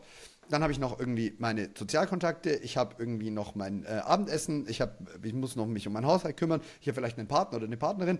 Und dann stehst du auf einmal da und sagst, Mist, die, mir fehlt der Headspace, mir fehlt dieser Freiraum im Kopf, mich um genau diese Themen zu kümmern. Ja, weil es nicht genau der richtige Moment ist. Also es wäre an sich davor schon notwendig gewesen, das nicht zu verdrängen, sondern sich damit auseinanderzusetzen. Und so viel Arbeit ist es nicht. Das ist, das sind, was sind das? Zwei, drei Stunden die Woche, wo du dich mal hinsetzt und mal verschiedene Techniken ausprobierst, dich mal vielleicht auch mit äh, Beruhigungstechniken wie Atemübungen, Meditation, ähnlichem auseinandersetzt, wo du sagst, ah, okay, krass, das beruhigt mich jetzt. Und wenn du das nämlich nicht gelernt hast, hast du echt ein Problem später, glaube ich. Mm, absolut, also sich rechtzeitig damit auseinanderzusetzen. Ne? Wo geht es mir vielleicht nicht gut? Wo habe ich im Einzelnen irgendwelche mentalen Themen? Ähm, wo ich Verbesserungen erzielen will. Das kann ja so ganz unterschiedlicher Natur sein, aber auch zu sagen, ich ja, setze mich eben mit mir und meiner Persönlichkeit, meinen Denk- und Handlungsmustern, ja, nicht nur sozusagen in dem, wie lerne ich dann blockadefrei, sondern auch, wie denke ich blockadefrei. Was meine Gedanken, was ist da so ein Self-Talk, was ist mein Narrativ, wobei erwische ich mich immer wieder, wie geht es mir in einzelnen Momenten, wo man, wenn man von außen drauf guckt, jetzt ja eigentlich sagen könnte, naja, es könnte jetzt auch eine andere Wahrheit sein, es könnte jetzt auch ein anderer Gedanke kommen, mit dem es mir dann besser gehen würde, ja, also sich mit diesen Themen auseinanderzusetzen, also klassisch eigentlich Persönlichkeitsentwicklung, ne? die ja auch wirklich eben ganz privat alle Themen, also es ist ja alles fußt ja darauf, wie bin ich innerlich aufgestellt. Sich damit auseinanderzusetzen, das ist, würde ich sagen, der größte Hebel für das ganze Leben, nicht nur für das Lernen, sondern auch für das ganze Leben. Und da sich zu kennen und zu sagen, was sind meine Points und wo will ich was verändern. Und wenn es jetzt zum Beispiel sowas ist wie äh, der Umgang mit Stress, ja, oder ich sage, oh, ich falle durch irgendwie meine Art, die ich auch gar nicht verändern kann, immer wieder in irgendwie so äh, Momente, wo ich merke, jetzt äh, komme ich in Erschöpfungszustände oder so, ja, also neben dieser Tatsache, wie kann ich dann mein Leben vielleicht anders aufbauen, aber zu sagen, okay, wenn wir jetzt den Fall gegeben nehmen, dass ich in dem Wie gerade nichts ändere, zu sagen, auch in zum Beispiel Examensklausuren, die ja einfach so sind, wie sie sind, da kannst du ja nicht sagen, ich mache mal zwei oder drei draus, sondern wie geht es mir in den Momenten, dann Skills und Techniken und Tools zu haben, die für mich gut funktionieren, wie du sagst, Atemtechniken, ja, vielleicht mal rechtzeitig die Bedeutung von Meditation verstanden zu haben, wenn das was ist, was für einen gut funktioniert. All diese Dinge, ja, den Fokus auf Schlaf, auf Ernährung, auf all diese Punkte zu legen, die ähm, ja einfach eine Resilienz schaffen, also ne, die ermöglichen auch in herausfordernden Situationen gesund und gut äh, da durchzugehen, ohne allzu große Federn zu lassen. Es klingt jetzt auch sehr überfordernd tatsächlich, wenn ich mir das so anhöre. Ist es aber eigentlich gar nicht, weil das ist die Zeit, in der du es schaffst, eine gesunde Balance zwischen allen zu schaffen. Ich habe auch immer das Gefühl, ein Lebensbereich ist immer so ein bisschen nach vernachlässigt und einer ist immer so ein bisschen äh, gepusht. Das Thema ist aber, wenn du es schaffst, eine vernünftige Balance zu, hinzukriegen, dann bist du nicht in allem gigantisch, du bist aber auch in keinem davon grauenvoll. Und du kommst nicht in den Punkt, dass du sagst, Mist, jetzt muss ich alles stehen lassen, weil ich mich um diesen einen Lebensbereich nachträglich kümmern muss. Das ist, wenn du dich in den, jetzt gehen wir davon in den ersten vier Semestern, sechs Semestern aus, wenn du dich um Ernährung, deinen Schlaf, dein Studium, dich selber und äh, deine Beziehung immer ein bisschen kümmerst, bist du nirgendwo so beschissen, dass du während der Examenszeit sagen musst, oh Mist, jetzt muss ich mein Examen stehen lassen, weil ich habe äh, drei Jahre nicht geschlafen und ich habe irgendwie eine Schlafstörung entwickelt. Und Absolut das ist halt so ein bisschen leichter. Ich merke gerade persönlich, dass ich so einfach meine, übers Examen, ich komme da jetzt wieder rein, aber über das Examen und Covid, meine persönliche Fitness so ein bisschen habe schleifen lassen. Nicht, weil ich nicht mehr fit wäre, aber ich bin nicht in der Form, in der ich gern wäre. Und das, was mir dann aufgefallen ist, war relativ spannend ich habe einfach so lange so viele ganz kleine schlechte Entscheidungen getroffen, dass ich jetzt so lange so viele ganz kleine gute Entscheidungen treffen muss, dass dieser Lebensbereich einfach nicht mehr ganz so viel Spaß macht. Mhm. Essen gehen und zu sagen, ah oh ja, weißt du was, das Dessert essen wir jetzt noch, ist einfach nicht so easy drin, weil du musst ein bisschen besser gucken. Und es macht keinen Spaß, wenn du die ganze Zeit diese verschiedenen, diese verschiedenen Entscheidungen alle perfekt treffen musst. Bleibt dir aber auch nichts anderes über, wenn du wie ich einfach über einen gewissen Zeitraum viele schlechte Entscheidungen getroffen hast. Und manchmal ist das Problem, oder manchmal ist das, dass so ein Auslöser dafür sorgt, dass man da eine Awareness dafür kriegt. Bei mir war es mit 18, 19 der Bandscheibenvorfall. Ich bin ein sehr großer Mann.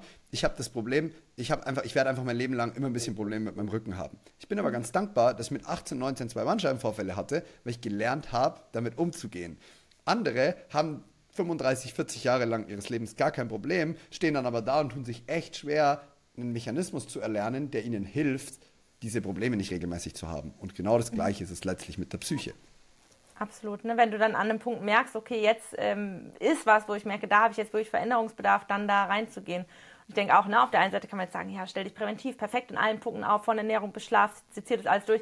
Würde ich auch sagen, ne, ist ja jetzt Quatsch zu sagen, du musst dich in all diesen Themen perfekt aufstellen. Aber einfach, wenn du merkst, hier ist jetzt irgendwas, hier geht es mir mit einer gewissen Sache nicht gut und die Lösung dafür ist zum Beispiel, sich da ausgeglichener aufzustellen, dann da reinzugehen. Ansonsten auch zu sagen, hey, ne, dass man uns nicht falsch versteht jetzt hier, genieß deine Semester und mach alles, was dir Spaß macht. Dafür ist dieses Alter oder egal welchem Alter, dafür ist diese Zeit auch da.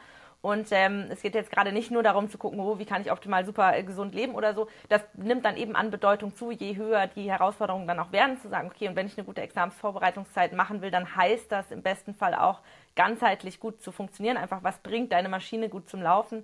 Aber sonst, ähm, genau, auch hier nicht in Performance-Druck zu fallen und wieder den nächsten Stress zu haben, wo man sagt, ich muss mich jetzt hier perfekt aufstellen, sondern das ist einfach ein Möglichkeitsrahmen. Daraus kann man sich bedienen und sagen, ja, was ist gerade mein Thema, was funktioniert für mich, das in einem Coaching zum Beispiel gut rauszufinden, ähm, auch oft eben zu sehen, was ist eigentlich das Thema hinter dem Thema. Ne? Also da ist das eine, aber was ist eigentlich dahinterliegend, was mal ganz grundsätzlich aufgeräumt werden möchte.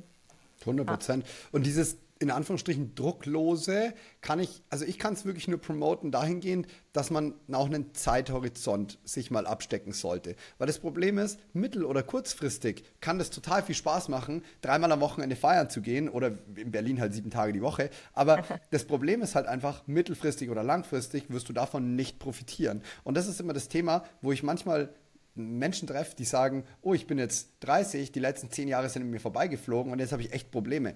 Und das Thema ist halt dann, ja, okay, aber welche Entscheidungen hast du damals getroffen, die dafür gesorgt haben, dass du heute da bist, wo du bist? Es kann eine Drucksituation auslösen, wenn du, wie du gerade gesagt hast, alle Lebensbereiche gleich voll, voll on point haben willst. Das muss, darum geht es gar nicht. Aber sich schon ab und zu mal die Frage zu stellen, dient mir der Lebensstil, den ich jetzt gerade habe?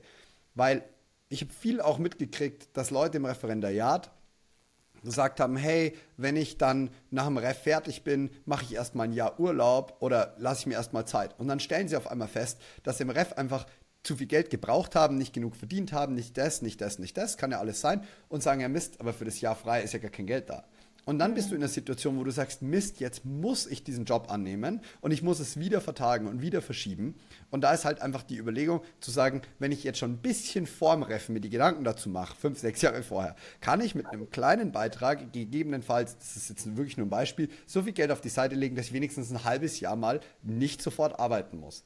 Und das sind halt alles diese Entscheidungen, wenn du die einfach versuchst, auf eine langfristige Perspektive auszulegen und nicht nur, wo kriege ich heute den meisten Spaß her, dann wirst du halt auch die Ziele, die du hast, erreichen. Ansonsten, wie wir es vorhin schon gesagt haben, hast du ja deinen Weg nicht nach deinem Ziel ausgerichtet.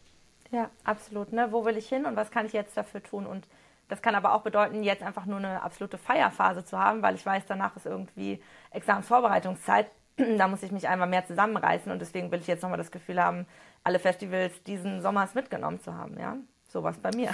Völlig fair, ja. völlig ja. fair. Und ich bin an dem Punkt, wo ich jetzt gerade mit 28 da sitze und sage, oh, weißt du was, ich kann jetzt die Partys einfach jetzt mitnehmen, weil ich es da nicht gemacht habe. Ich habe auch nicht das Gefühl, was verpasst zu haben. Hab ich, ja. Das habe ich nicht so krass. Es ist aber halt mein Lebensentwurf versus der von jemand anders. Wenn du sagst, ja, ja ich, kann, ich kann damit total gut umgehen, wenn ich es vorher gemacht habe und danach mich konzentrieren, tue ich mich ja. schwer. Ich persönlich bin viel einfacher so, Mai, ich wurde vielleicht auch mit dem Satz erzogen, erst die Arbeit, dann das Vergnügen.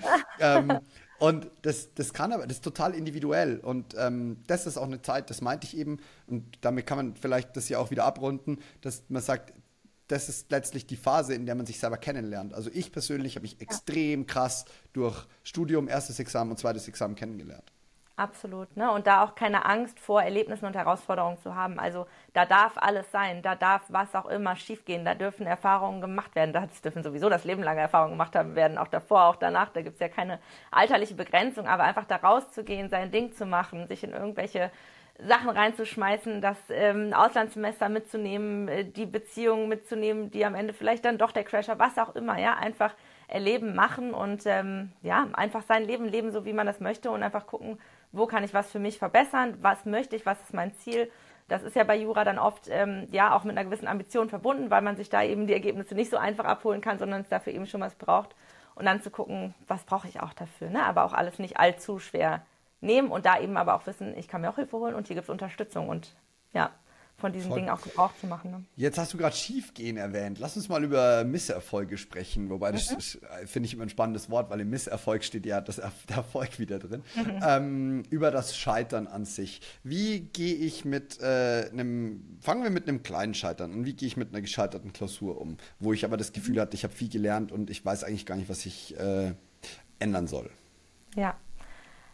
Den Druck und die Bedeutung der Note rausnehmen. Ich glaube, dass Noten generell, wenn wir jetzt in Examensvorbereitung sind, sonst bei irgendwelchen Übungsklausuren, vor den Klausuren, absolut überschätzt werden, im Sinne auch hiervon, wie viel bringt mir das, die Note so und so ernst zu nehmen. Inhaltlich zu gucken, was ist da jetzt irgendwie die Korrektur, kann ich davon was mitnehmen oder einfach mein persönlicher Abgleich, auch völlig unabhängig von der Korrektur, wobei die oft schon wertvolle Informationen für mich bereithält, ähm, zu sagen, was ist mein Vergleich im, äh, zu der perfekten Lösungsskizze und da für mich so gewisse Themen rauszufinden, zu sagen, okay, bin ich vielleicht nicht tief genug ins Problem, hier fehlt es am Wissen, hier fehlt es an der Struktur und so weiter und so fort, hier hätte meine Sachverhaltsanalyse besser sein können, da so reinzugehen.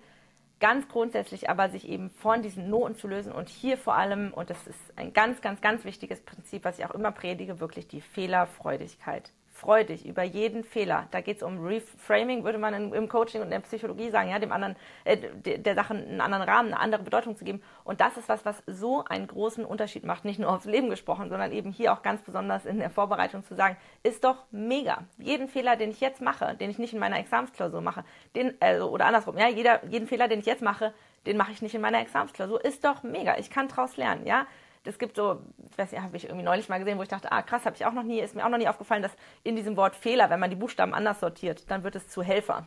Ich dachte, ja, mhm. das trotzdem nochmal den Nagel auf den Kopf. Und so ist es. Also hier für sich eine Fehlerfreudigkeit zu etablieren, zu sagen, das ist super, wenn da ein Fehler ist, weil dann kann ich daraus lernen.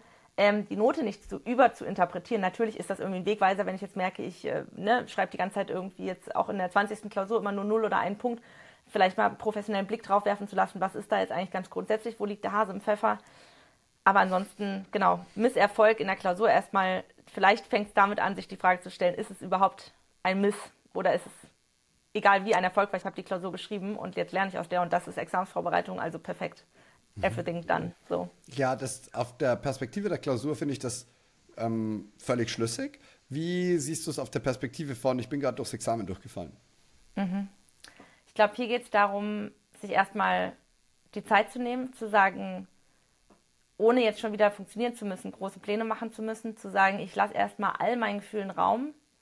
Da ist oft so, dass das ein Gefühlschaos ist, dass da ganz viele Emotionen gemischt einherkommen, ja, von ohne jetzt in einzelne Situationen irgendwas zu viel reinzuinterpretieren, aber so ein Gemischtwarenladen, den ich erlebe mit Leuten, die durchgefallen sind, die sagen, da ist neben einfach so einer Trauer, oft auch so ein Bedauern, dann Selbstvorwürfe, Außenvorwürfe, dieser Vergleich, dieses aber auch Selbstwertthemen zu sagen, inwieweit, je nachdem, wo man einfach persönlich auch aufgestellt ist, glaube ich jetzt, ne, wenn ich denke, dass der Wert äh, oder dass meine, mein Wert an Leistung geknüpft ist, was macht es mit mir persönlich und so weiter und so fort. Also eine Reihe von Gefühlen, die jetzt einherkommen können, ja wo wahrscheinlich niemand, egal wie resilient, völlig davor gefeit wäre. Ja, jetzt eine Aufgabe, auf die man sich vorbereitet hat, jetzt nicht zu bestehen, weil ja allein daraus schon folgt, egal wie ich mental aufgestellt bin, dass ich jetzt weiter einen Aufwand habe, weil ich das, wenn ich das nochmal machen möchte, das nochmal machen muss, nochmal lernen muss, nochmal da reingehen muss, versus ich entscheide mich dagegen und habe dann aber eben ja einen gewissen Ausbildungsgrad nicht, den ich sonst jetzt hätte haben können. Ähm, Zeit für die Gefühle sich nehmen, sich völlig klar machen, du bist nicht deine Leistung. Das ist eine harte mentale Arbeit. Da kann Coaching, Persönlichkeitsentwicklung, Therapie wahnsinnig gut helfen. Da einmal wirklich auf die Emotionen klarkommen, dem Raum zu geben, zu gucken, was macht es gerade persönlich, wo trifft es mich, auch dafür zu sorgen, dass das jetzt kein Trigger ist und kein Thema, was sich jetzt einschleift und dann irgendwie für die Zukunft in anderen Situationen so weitergetragen wird, dass es mir nochmal zum Nachteil wird.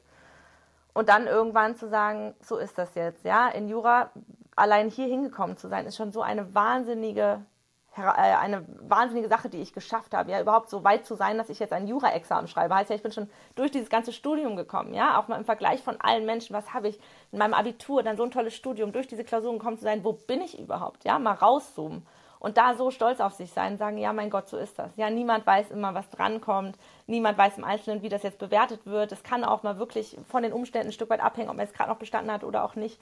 Man kann schlechte Tage haben und so weiter und so fort. Also so weit wie möglich diese Tatsachen, diese Umstände von sich als Person und seinem Wert zu lösen. Mhm. Ich denke, das ist ein wichtiger Punkt. Mhm. Du hast da schon ganz, ganz viel Spannendes gesagt. Das Thema ist tatsächlich auch, was ich so oft merke und was ich sehe, ist, wie du gerade sagst, das von sich zu lösen heißt ja nicht, das zu verdrängen. Das heißt einfach nur, es abzukoppeln von sich und seinem eigenen mhm. Selbstwert.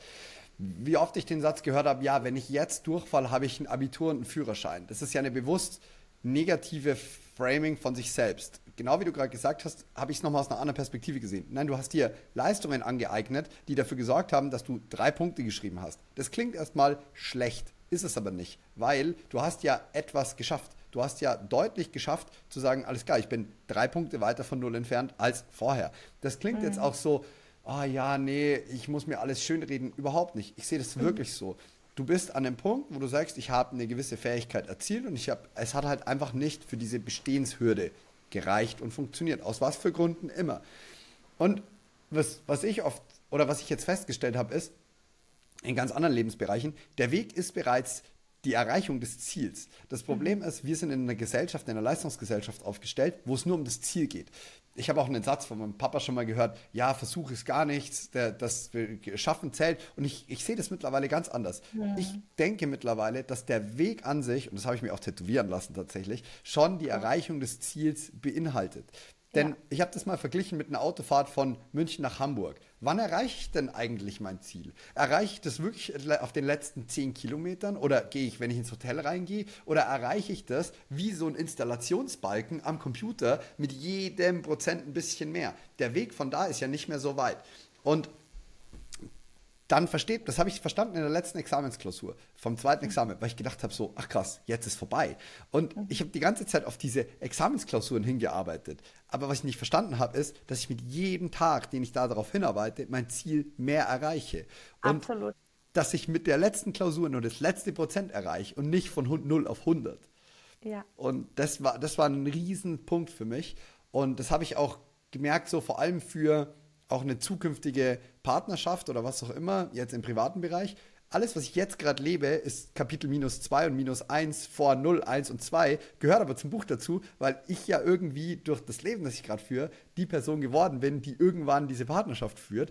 Und das war so ein, das war so ein Game-Changer-Moment, weil ich gedacht habe, ach krass, okay, und irgendwann bin ich die Person, die meinen Kindern vielleicht die Geschichten erzählt von damals und irgendwann erzähle ich es den Enkeln und und und und und. Und irgendwann genau. sterbe ich und dann habe ich aber so das letzte Prozent erreicht.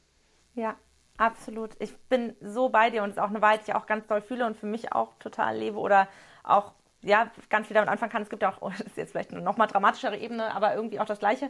Es gibt ja auch ne, diesen Spruch ähm, und in dem liegt ja auch genau diese Wahrheit, du stirbst jeden Tag ein bisschen. Es gibt nicht am Ende den einen Tod, sondern jeden, und das hat ja jetzt wieder ganz viele Ebenen, ne? weil daraus kann man ja dann für sich die Lehre ziehen, sozusagen. Ja, es ist nicht dann irgendwie, sondern jetzt äh, ist es immer, deswegen zählt jeder Moment und so, ohne das jetzt zu übertreiben, weil natürlich manchmal geht es auch darum, dass eben nicht der Moment so zählt, sondern man auch mal auf ein Ziel äh, hinarbeitet oder so, ja. Aber das ist auch was, was man sich wahnsinnig gut zurückzumachen kann, wenn ähm, Leute kurz vorm Examen stehen. Da sage ich auch immer, du hast jetzt schon alles erreicht. Das ist jetzt nur noch mal aus dem, Hand, aus dem Kopf in die Hand natürlich. Ne? Wir wollen es nicht unterschätzen.